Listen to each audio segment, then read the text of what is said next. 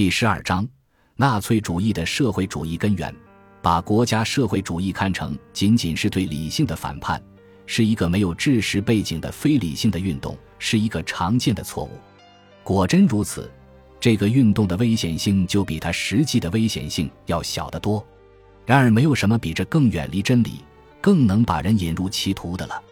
国家社会主义学说是一个长期思想演变的顶点。是远在德国国境之外、具有极大影响的思想家们都曾参加过的一个过程的顶点。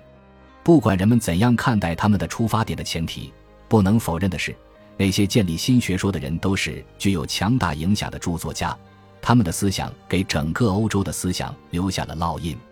他们的体系是持续不断的发展的。人们一旦接受了他的出发点的那些前提，就不能逃避他的逻辑。他是彻底的集体主义，所有可能阻碍他实现的个人主义传统痕迹都被清除一空。虽然是德国思想家领导了这一发展，但绝不能说是他们单独搞的。卡莱尔和张伯伦、孔德和索雷尔在这个连续的发展过程中所起的作用，可与任何德国思想家相媲美。巴特勒最近在他《国家社会主义的根源》论著中。对德国国内这股思潮的发展做了很好的探索。他的研究表明，这股思潮在那里保持一种几乎不变和不断重复的状态已有一百五十年。这种情况虽然相当可怕，但人们很容易夸大这些思想在一九一四年以前在德国的重要性。其实，这些思想比其他任何民族和观念更有分异，并且总体上讲，他们只代表了少数人。正如在其他国家一样，受到多数德国人的极大鄙视。那么，究竟是什么使反动的少数人所持的这些意见终于得到大多数德国人的支持，并且实际上得到全体德国青年的支持呢？导致他们成功的不仅仅是民族主义的失败、遭难和波动，更不像许多人主观想象的那样，是由于反对社会主义进展的资本家的反动的缘故。相反，使这些观点得势的那种支持，恰恰是来自社会主义阵营。他们的得势绝不是由于资产阶级的缘故，而是由于没有强有力的资产阶级的缘故。指导上一代的德国统治者的那些学说，并不反对马克思主义中的社会主义，而是反对它里面所包含的自由主义因素，它的国际主义和它的民主主义。正是由于这些越来越明显的因素成为实现社会主义的障碍，左翼社会主义者才越来越接近右翼社会主义者。把一切自由主义的东西从德国赶出去的，正是右派和左派的反资本主义势力的联合，是激进的和保守的社会主义的融合。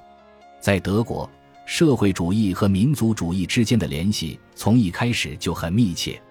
国家社会主义最重要的前辈费希特。洛贝尔图和拉萨尔，同时被公认是社会主义的鼻祖，这是意味深长的。在马克思主义式的理论社会主义指导着德国劳工运动的时期，极权主义和民族主义的因素一度引入幕后，但这为时不久。一九一四年以来，马克思主义的社会主义队伍里接二连三地出现了一些导师，他们没有领导保守派和反动派。却领导了勤劳的劳动者和理想主义青年，使他们成为国家社会主义的信徒。只是在这之后，国家社会主义的浪潮才达到了重要的地位，并很快发展为希特勒的学说。一九一四年的战争歇斯底里，正是由于德国的战败，他从未完全治愈，就是产生国家社会主义的现代发展的开端。并且他在这一时期的兴起大半是靠那些老社会主义者的援助。也许这个发展的最初的，且在某些方面最典型的代表人物是已故的桑巴特教授。他的那本臭名远扬的《商人与英雄》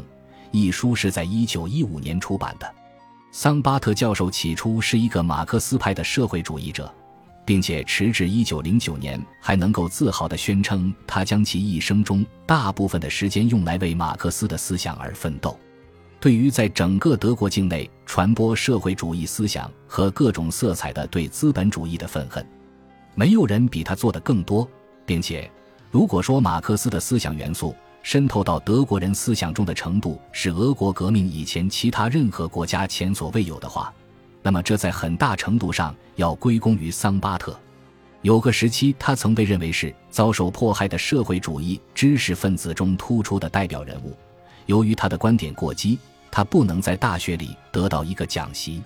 甚至在上次大战之后，当他在政治上已不再是一个马克思主义者的时候，他以一个历史学家的身份所著的。仍然保持马克思主义者的态度的那本书，在德国国内外的影响仍然是极其广泛的，在许多英美国家的计划者的著作中尤为显著。在他战时出版的那本书里，这个老牌社会主义者对德国战争表示欢迎，认为它是英国商业文明和德国英雄文化之间的一个不可避免的冲突。他对丧失了一切尚武本能的英国人的商业观点表示极大的蔑视。在他看来，没有什么比为个人幸福的普遍奋斗最可比的了。英国人道德观念中重要的真名，公正可使人事事如意，并能延年益寿，对他来讲是一个商业思想所宣扬的最不名誉的格言。正像费希特、拉萨尔和洛贝尔图所阐述的那样，德国人对国家的看法是：国家既不是由个人建立或组成的，也不是一个个人的总和。它的目的不是为任何个人的利益服务，它是一个人民的共同体，在这个共同体中，人民是只有义务而没有权利的。个人对权力的要求始终是商业理想的一种结果。一七八九年的思想自由、平等、博爱是典型的商业理想，除了保证个人的利益外，没有任何其他目标。一九一四年以前，在英国人的商业理想。英国人的舒适享乐和英国人的体育运动继续发展的情况下，一切真正的德国英雄生活理想面临着致命的危险。英国人不但自己完全腐化了，每一个工会主义者都陷入了享乐的泥坑，而且开始影响其他人。只有战争才帮助德国人想起他们真正是骁勇善战的民族，是一个其一切活动，特别是一切经济活动都从属于军事目标的民族。桑巴特知道德国人遭到他国人民的憎恨，因为他们把战争看成是神圣的，但他却以此为荣；把战争看成是不人道的和愚蠢的，是商业观点的产物。有一种生活高于个人生活，这就是民族的生活与国家的生活，而个人的目标就在于为这一较高生活而牺牲自己。对于桑巴特来讲，战争就是英雄主义的人生观的顶点，反对英国的战争就是反对敌对的理想，即反对个人自由和英国是享乐的商业理想的战争。在他看来，这种理想最可比的表现是在英国人的豪钱里发现的安全剃刀。如果桑巴特的大放厥词在当时就连大多数德国人都认为太过分的话，另外还有一位德国教授实质上也抱有同样的思想。只不过那些思想从形式上看比较温和，比较有学者风度，因而也就更有效力。这就是约翰普伦格教授，他和桑巴特一样，是研究马克思的大权威。他所著的《论马克思和黑格尔》一书，标志着马克思主义学者中的近代黑格尔思想复兴的开始。他开始时所抱持的信仰具有真正的社会主义性质，这一点是毫无疑问的。在他的许多战时出版物中，最重要的是一本小的，但同时又受到广泛讨论的书，其标题具有深刻意义：一七八九年和一九一四年，政治思想史中的象征年代。这本书专门讨论一七八九年的思想和一九一四年的思想之间的矛盾问题，和所有那些把自然科学的理想粗枝大叶的生搬硬套到社会问题上。从而得出他们的社会主义的社会主义者一样，他认为组织是社会主义的本质，正像他正确强调的那样，组织就是十九世纪初法兰西的社会主义运动初始阶段的根源。马克思和马克思主义背弃了这一社会主义基本设想，是由于他们狂热但空想地坚持着自由的抽象概念。威尔斯的著作证明。组织的观念直到现在才在别的国家恢复了他自己的地位，但特别是在德国，这一观念得到了最好的理解和最完全的实现。因此，英德之战实际上是两个相反的原则之间的一种冲突。所谓经济上的世界大战，乃是近代史中精神斗争的第三个大时代。它和宗教改革以及资产阶级的自由革命具有同样的重要性。它是争取十九世纪先进的经济生活所产生的新生力量的胜利的斗争。这种新生力量就是社会主义和组织。一九一四年在德国创立的战时经济是经济生活中德国的新的社团组织，是世界上从未有过的国家生活的最高形式。起初，普伦格教授还期望把自由的理想和组织的理想调和起来，虽然这主要要通过个人对整体的完全自愿的服从才能实现，但这些自由主义思想的痕迹不久就从他的著作中消失了。到了1918年，社会主义同无情的强权政治之间的结合已在他的脑子里完成了。在战争快要结束前。他在社会主义杂志《警钟》里这样勉励他的国人，同时他预示了一切最后为希特勒的新秩序而辩护的那些概念。普伦格教授表达的如此清楚的一些理想，在德国某些科学家和工程师的圈子中特别流行，并且甚至那些理想也许就是从他们那里产生出来的。他们正像现在他们的英国同行大声要求的那样。为实现生活各方面集中的有计划的组织而叫嚣，这些人中为首的是著名化学家奥斯瓦德。关于这一点，他的一个宣言赢得一定的名声。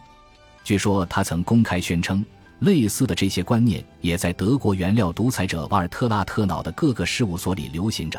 虽然如果他了解他的极权主义经济学的后果的话，他一定会为此阵战。然而，在纳粹主义思想发展的任何比较详尽的历史中，他是应该享有一个相当显著的位置的。在上次大战期间和大战刚刚结束时，德国成长起来的那一代人的经济观念，大都是通过他的著作而确立的。他在这方面所起的作用比其他任何人都要多，并且他的一些最密切的合作者后来成了戈林的五年计划执行局中的骨干。与此极类似的，还有另外一位曾为马克思主义者的人士弗里德里希·瑙曼的许多学说。他的著作《中欧》在德国也许比其他战时出版的书籍都要畅销。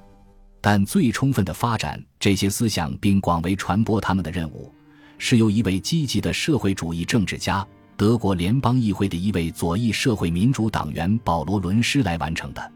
伦施在其早先的一些著作中，把战争描绘成英国资产阶级在社会主义前进面前的溃退，